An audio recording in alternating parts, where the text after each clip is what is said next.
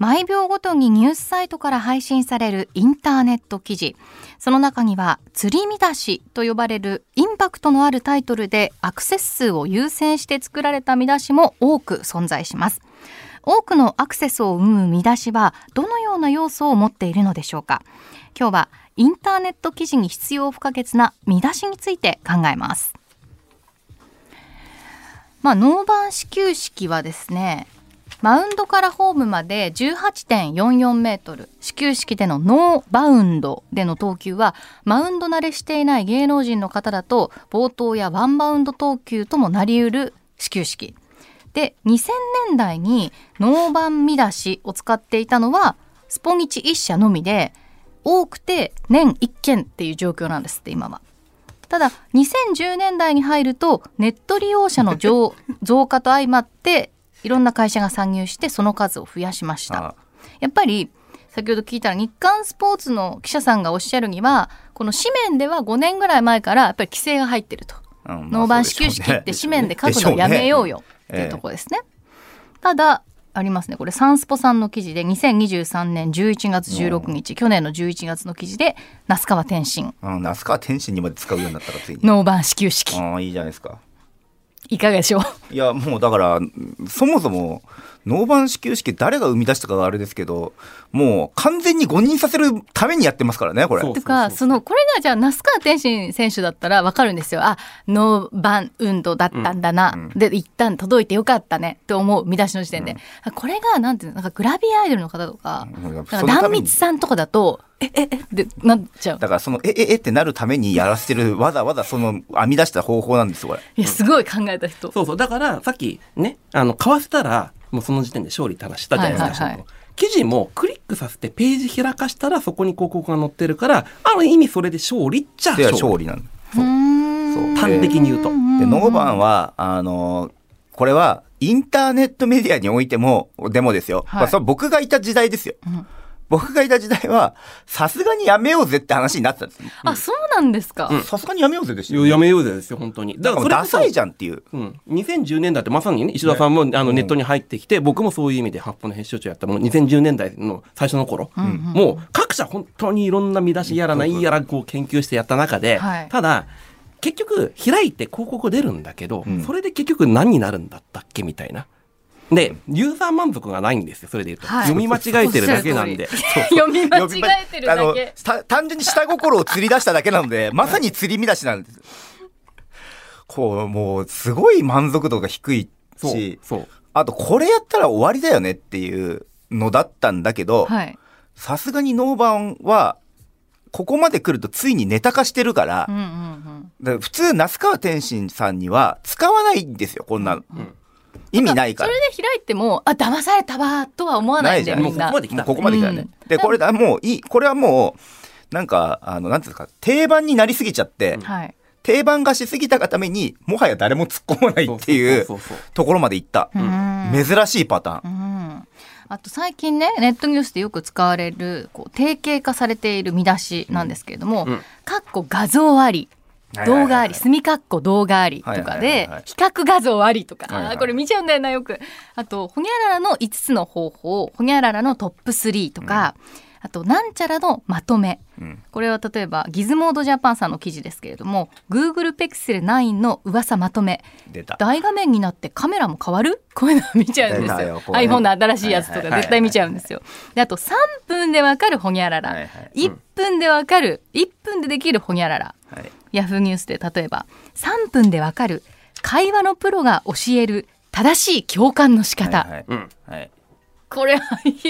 クリックしたくなるな、あとほにゃららの理由とは、はい、これ決まりますね、はい、全全部疑問文です。本当だ。そう。あのそれはねあの業界ではね疑問形メソッドって言うんです。えそうなんですか？うん なんかこれ理由理由とかわけとかもうあの ついに、ついこれを、ここ、これを語らなきゃいけない日が来たんですね。俺たちはついにこれを語らなきゃいけない時がやってきた。教えて、教えてもらえるんだ今日。これはね、あの、我々はよく疑問系メソッドっていうとかなんとか適当に、各社いろんな呼び方があるんだけど、はい、これは、あの、もうね、PV を取るためには疑問系にするのが結局一番強いっていうことを、だからいろんな疑問系のパターンを生み出すんっていうのがあの結局一番強いっていうことにみんな気づいたんですね。そうわけとかなぜとか。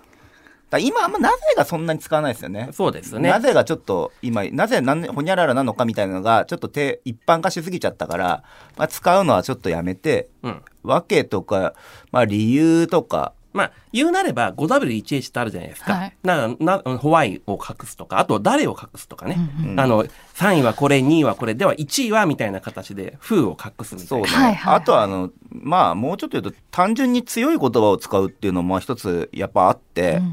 うんうん、もうこんなのなんか、まあ別にいいか。まあ、俺はこういう、身も蓋もない話、身も蓋もない話になるんですけど、いいですか、はいはい、例えばなんか最強のとか、うんあとはその正しいとか驚愕のとか。驚愕のとか あと必ず仕事ができる人みたいなとかそういうのってなんかパワーワードでそれパワーワード使いなさいっていうのもこれもよくやってた。へえ。ちょっとちょっとね最初その、先ほどの疑問形メソッドをちょっと掘り下げると、私もねちょうど最近気になっててクリックしちゃった見出しがちょうどやっぱ疑問形だったなと思って、うん、鍵道楽の看板の鍵は何鍵、うん。うん、足の動きにも違いがある、うん、動く鍵の看板の秘密、うんうん、これまさにお二人が今言ってた疑問形となんとかの秘密とか、うん、なんとか暴くみたいなものがぴったり入ってるわけですよ。はい、もうまさにそうなん典型的なそれですよね。それいつ気づいたんですか？皆さんは。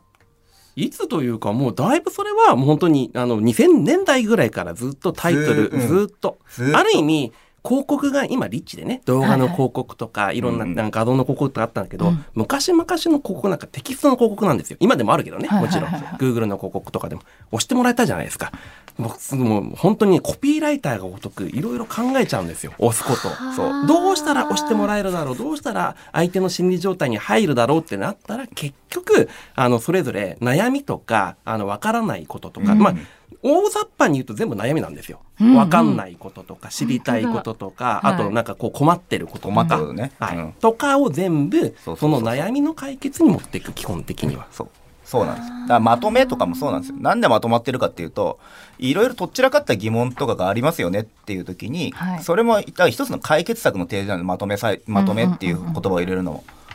だからそれをこれを読むと、まあ、とりあえずなんかあのとっちらかってる話が一つでわかるらしいというふうな感じのことを思わせるっていう。だからこれはまあテクニックですよね。うんうんうん、えそこに他にそういうこうテクニックはいろいろあるんですか？疑問形とかその 5W1H のどこを隠すとか。いやえー、っとねだから入れ込みすぎないってことですよね。そうそうそうそう。答えを出さないっていうネット見出しは。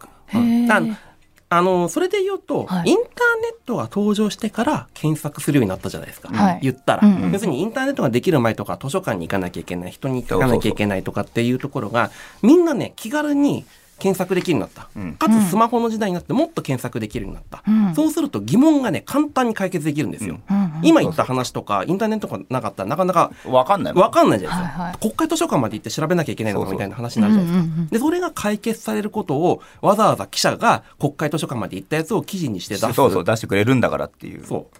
それが悩みの解決の、その、それ僕はあの、サーチコミュニケーションっていう言い方にしてるんですけど、はい、検索するコミュニケーションのところで、うん、かとにかく疑問やら何やら解決できるっていう。そうそう。だからまあこれは、あの、今の生成 AI とかになっても変わんないんで別に。みんなだって結局その解決の方法を知りたいのがさどういうふうな形で出てくるかっていう、うんうん、このサイトの中から出てくるっていうような形で検索の、まあ、履歴とか単純に検索してあのなんなんとなくこう、えー、ご互換性なりそうなところがずらずらずらっとホームページが並ぶんじゃなくて今はもう例えば生成 AI とかできるとそのテキストがパンってね出てきたりとかして答えの部分がより早くなったけど。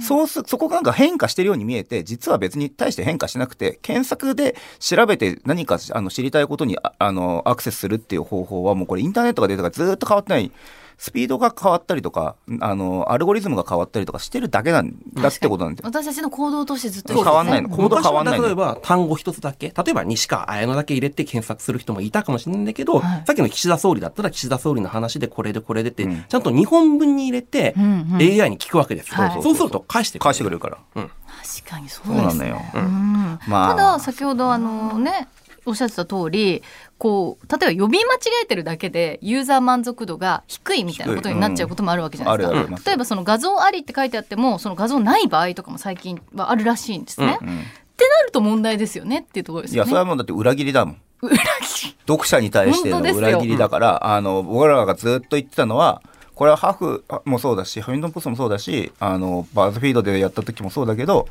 基本的に読者を裏切っちゃダメですよっていうのは、ある時期からやっぱり徹底しましね徹底する。しましたよへね。ーだからすごくこう、あの、インターネットメディアの初期の方っていうのは、え2000年代とか本当そうすっごいひどいのが 普通にあってねえじゃんこれとか、嘘やんみたいなのとかも、うん。理由わかんないじゃんっていう、ね。うんたくさんあったし、はい。あとその記事の書き方がまずなってないみたいなのとかもたくさんあったんですよ。い。ろんなものが台頭してた時代だから。そうどんどんどんどん読んでた時いつになっても結論にたどり着結論あるあるある出てこなくてこれはどう思いますかってえどう思いますかじゃねえだろみたいな。問いかけられんのみたいな。と 問い問いみたいな感じでここで問いっていう、はい。こうこれもなんかそのだから良かった点の一つなんですけど、はい。僕これは自分でもさ最近思うんですけどまず一つ良かったのは、元新聞記者とか、まあ、松原さんちょっと、まあ、別の業界からやってきたけど新聞社とかとか新聞記者も雑誌の記者とかも含めてインターネット業界には参入したことによって、あの記事のクオリティは少なくとも上がったのよ。上がった上がりましたよね。上がった。えそれは中身のことも含めて中身も含めででで、まあ、その見出しのあの付け方とかっていうのも割と誠実な方向にうんうん。なってきたんでノーバンぐらいですよ残ってんの。確かに。いやそれはね一時期本当に加熱しててなんか芸能人のいやここまで言ってないよみたいなのをこうなんかお怒りとかにしてたりとかありましたけど徐々にいろんな方がおっしゃるようになってから最近は信用できるなとも思ってるんですけど。でも今でもあれですよね。結局だからそれがまとめサイトが、うん。その悪悪癖というかね、まあ悪いインターネットの悪い癖を割とそのままそのまま残残してますよね。残してるところは、残してだあの、ま、いわゆるまとめサイトとかだととかそのえーっとなんか思想系の思想の強いサイトとかだと割と曲解とか言ってないよ、そこまでっていうようなことに結構このっていうのを残したりとかして。だからそれはでも僕らから見るとあーなんかまだこんなことをやってるんだとかまだこういうのでお金をも儲けられる時代なんだっていうふうに思っちゃうっていう。っていう。うん。っていう中で、えー、とこのいろいろ揉まれてきた今の時代になって松浦さんが思うすごいいい見出しってどういう見出しだと思いますか？それで言うとでもあそうだな。うーんと共感される見出しって言い方をするとそれこそ昔僕も石戸さんも昔からやってきてそれもどうなんだみたいな話もあるわけですよ、うん。人の感情喜怒哀楽っていうところであ喜ぶよねみたいな形で例えばまあ、えー、と卒業するとかアイドルが卒業するとかで悲しむけど、でも次のステージに移るんだわみたいな形で入っていくような記事をやりすぎるとそれはそれで問題があったりとかするんだけど、はいはいはいでもそこをちゃんと真摯に答える、なんかへ変に落とさない喜ぶんだったら真正面から喜ぶ、うんやっぱりねポジの方向に持っていくようなコミュニケーションが取れるかどうかっていう方が大事。だなるほど。そうですね、だからそれはね僕も結構思うところですね。うん。あの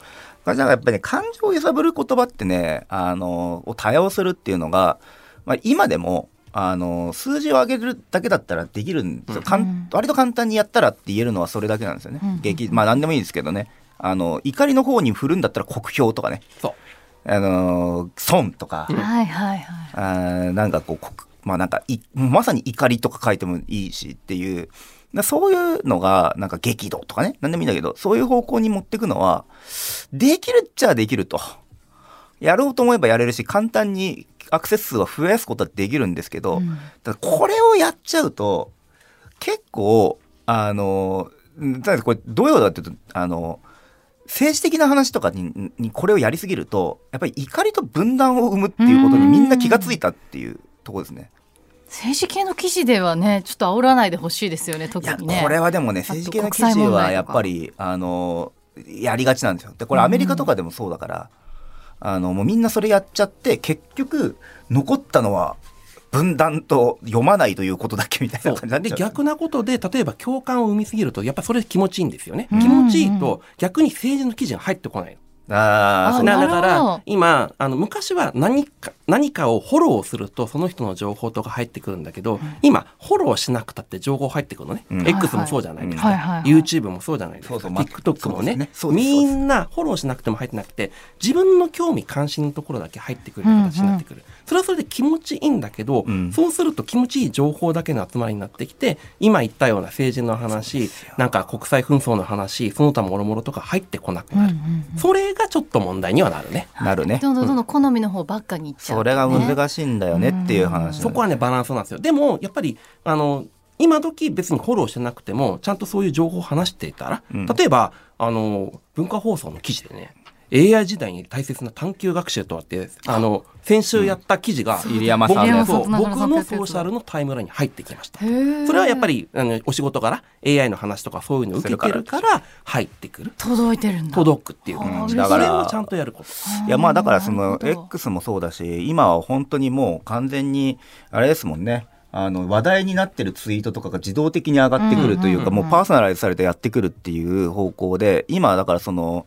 逆にすごい問題になってるのはあのまあ、フェイスブックが特にそうなんですけど、はい。これは別のあの記事であのイギリスかどイギリスの雑誌の記事であの上がってたんだけど要するにフェイスブック今一番問題なのは